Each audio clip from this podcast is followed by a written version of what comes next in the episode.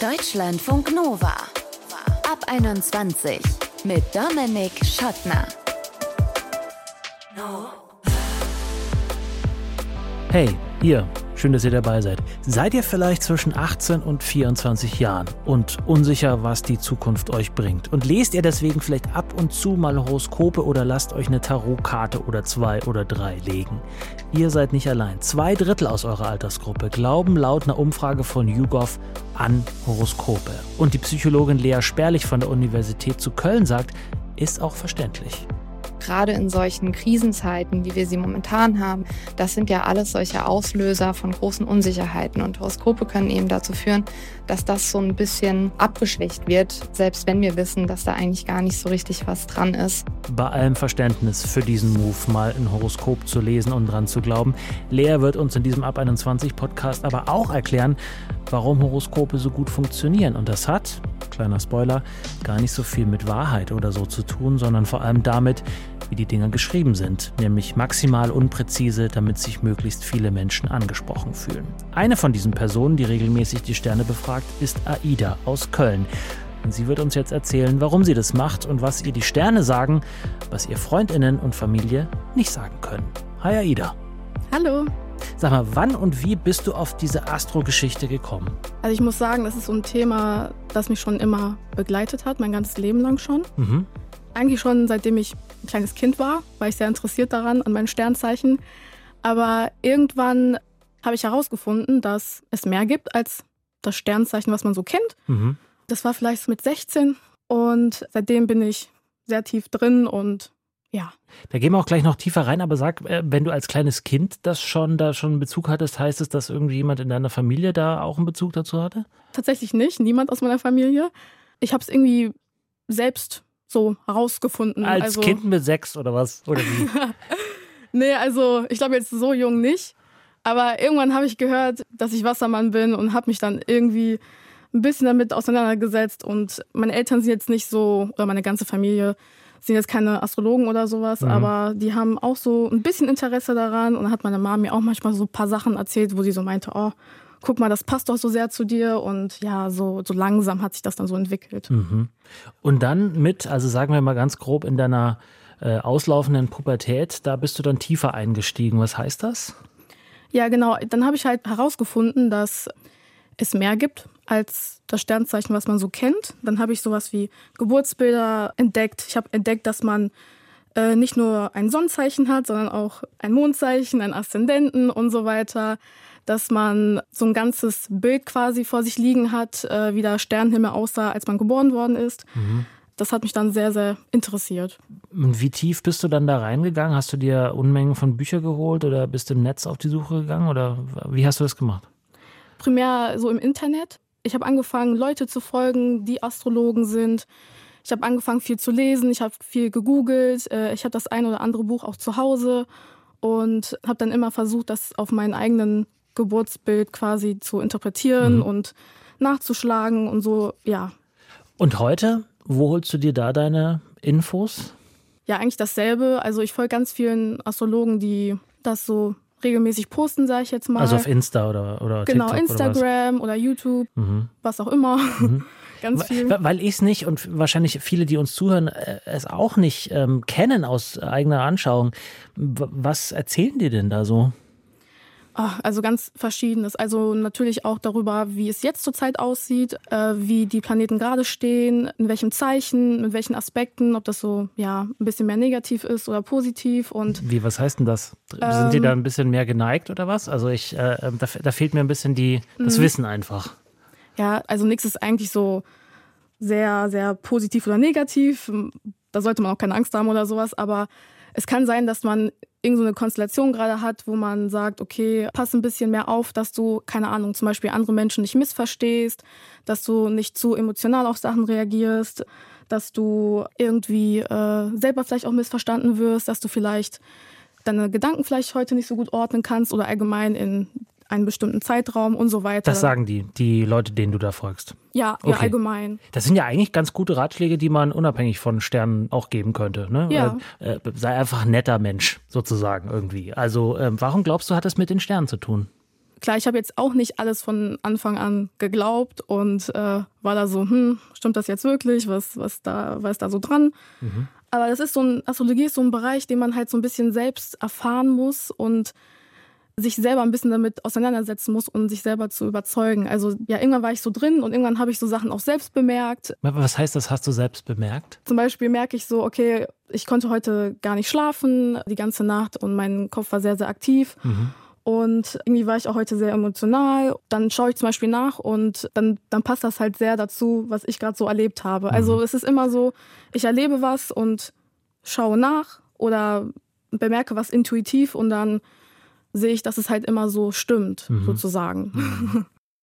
Du äh, schaust ja nicht nur bei Instagram oder YouTube rein, sondern du lässt dir ja auch Tarotkarten legen. Für alle, die wie ich auch wirklich überhaupt keinen blassen Schimmer davon haben. Was sagen diese Karten aus? Was macht man da eigentlich?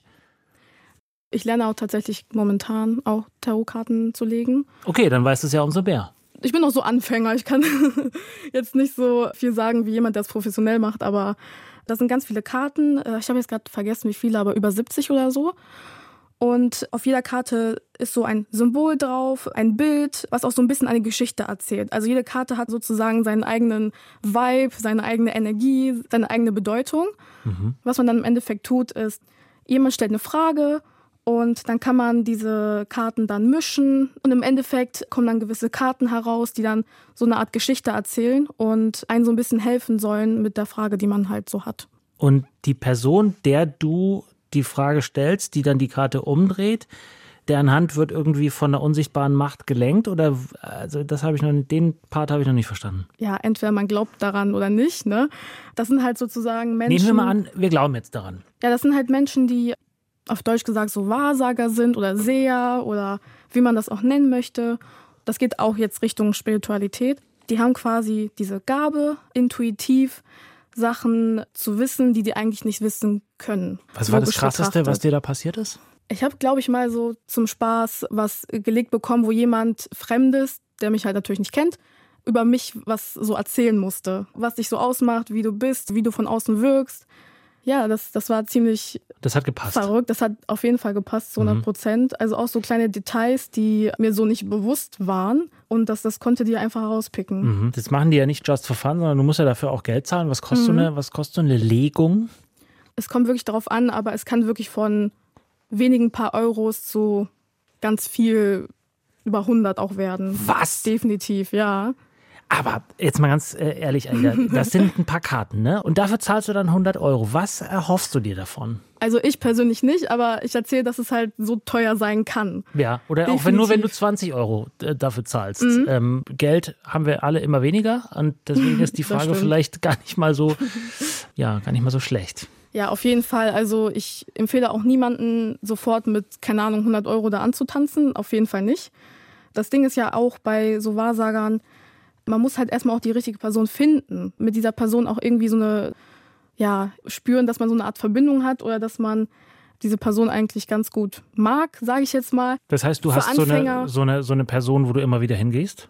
Schon, ja. Also ich habe so ein paar, wo ich so weiß für mich, dass die gut sind und dass die auch gut sowas legen können. Mhm. Und ja, Tarotkarten sind mehr so eine Art Werkzeug die benutzen auch andere Dinge.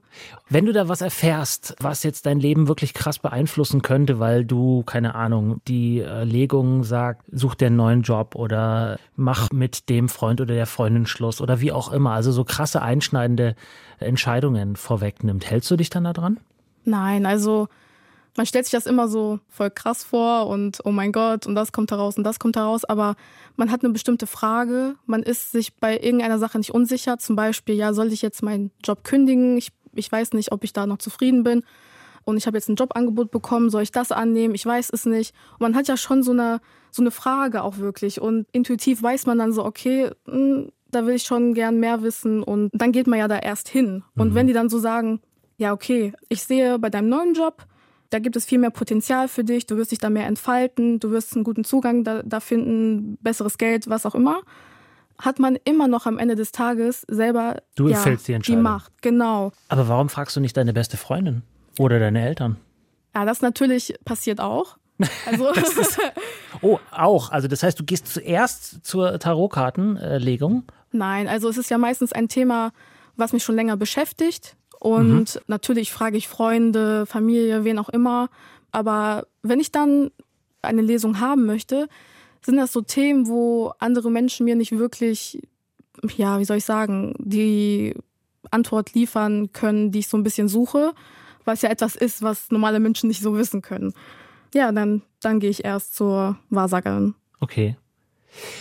Jetzt haben wir hier darüber gesprochen, ob das Ganze dir hilft oder nicht. Und du hast ja auch gemerkt, und ich glaube, alle, die uns zugehört haben, haben auch gemerkt, dass ich damit nicht so hundertprozentig äh, einverstanden bin, mhm. ob das Ganze funktioniert oder nicht. Jetzt kriegst du wahrscheinlich öfter mal so Fragen gestellt. Haben die dich vielleicht schon mal dazu gebracht, das Ganze in Frage zu stellen? Also, dass du gesagt hast, okay, ist vielleicht doch auch alles nicht so, wie es scheint?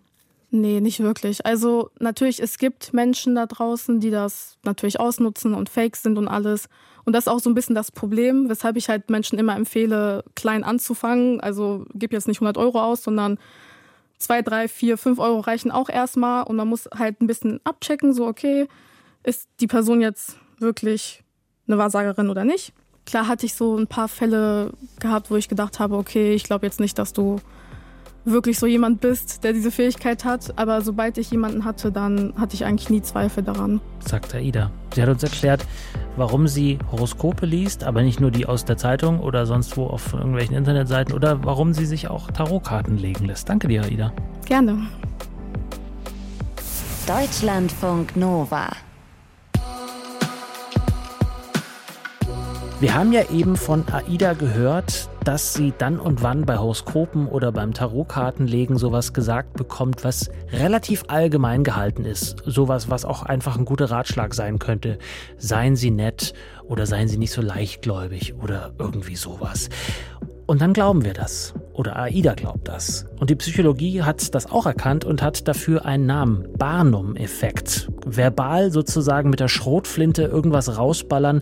Am Ende wird schon irgendwas hängen bleiben. Und darüber möchte ich jetzt sprechen mit Lea Sperlich. Die ist Psychologin an der Universität zu Köln und hat sich mit dem Barnum-Effekt beschäftigt. Hi Lea. Hallo. Beschreib doch bitte mal in deinen Worten diesen Barnum-Effekt.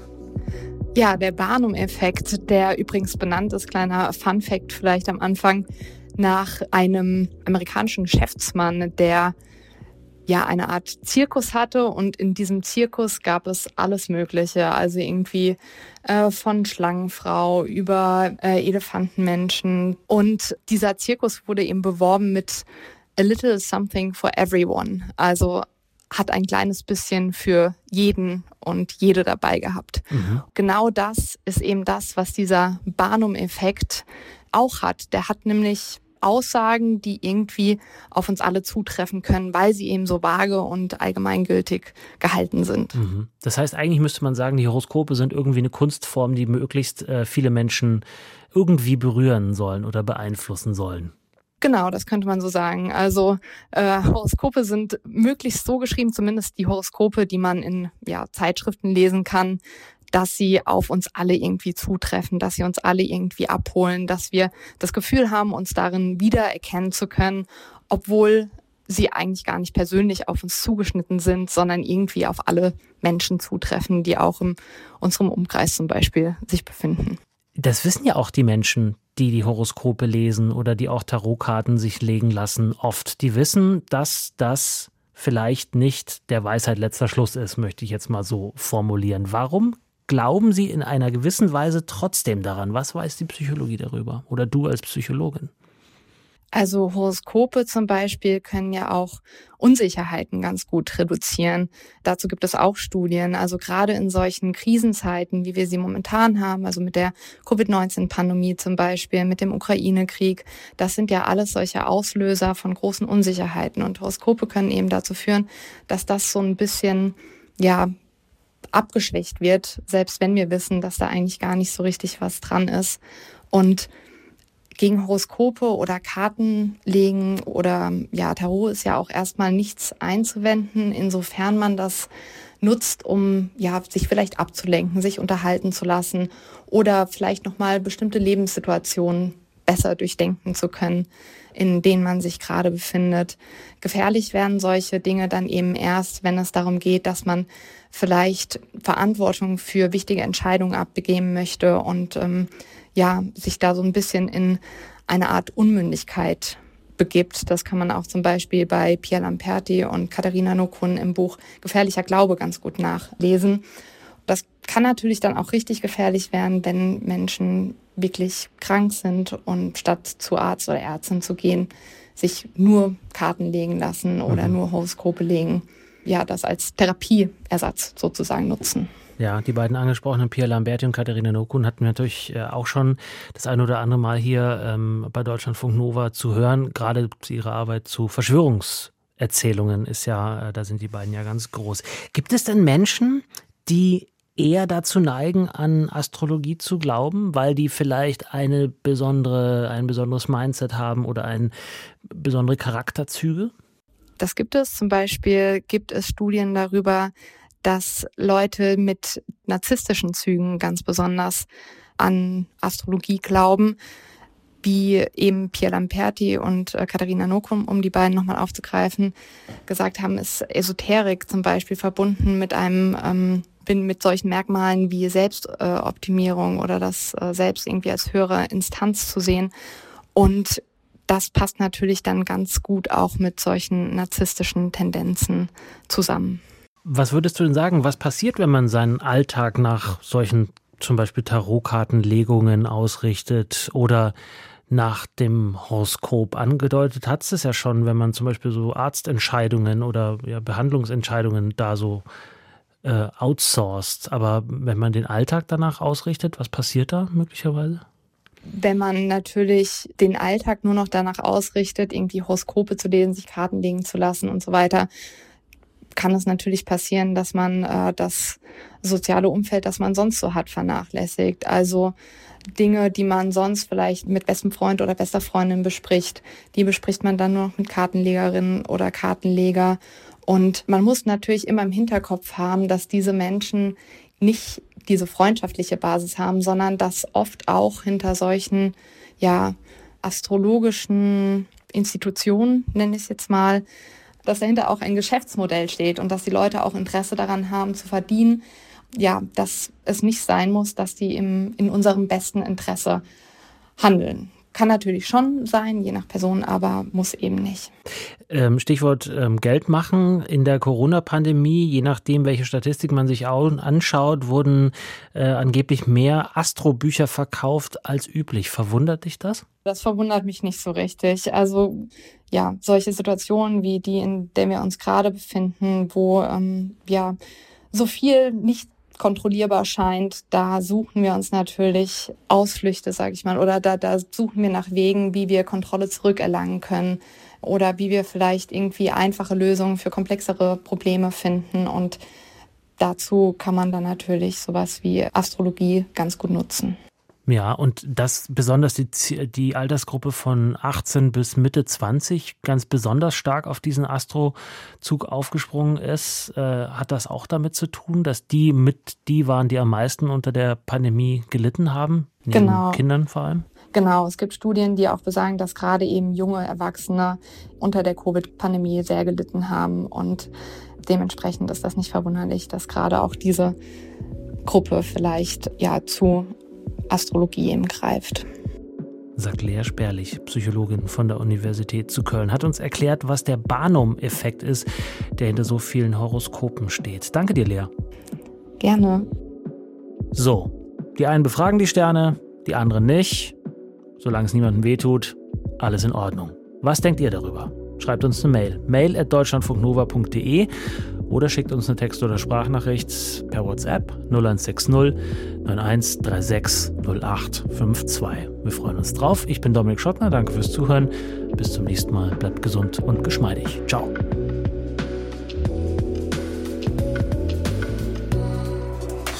Deutschlandfunk Nova ab 21.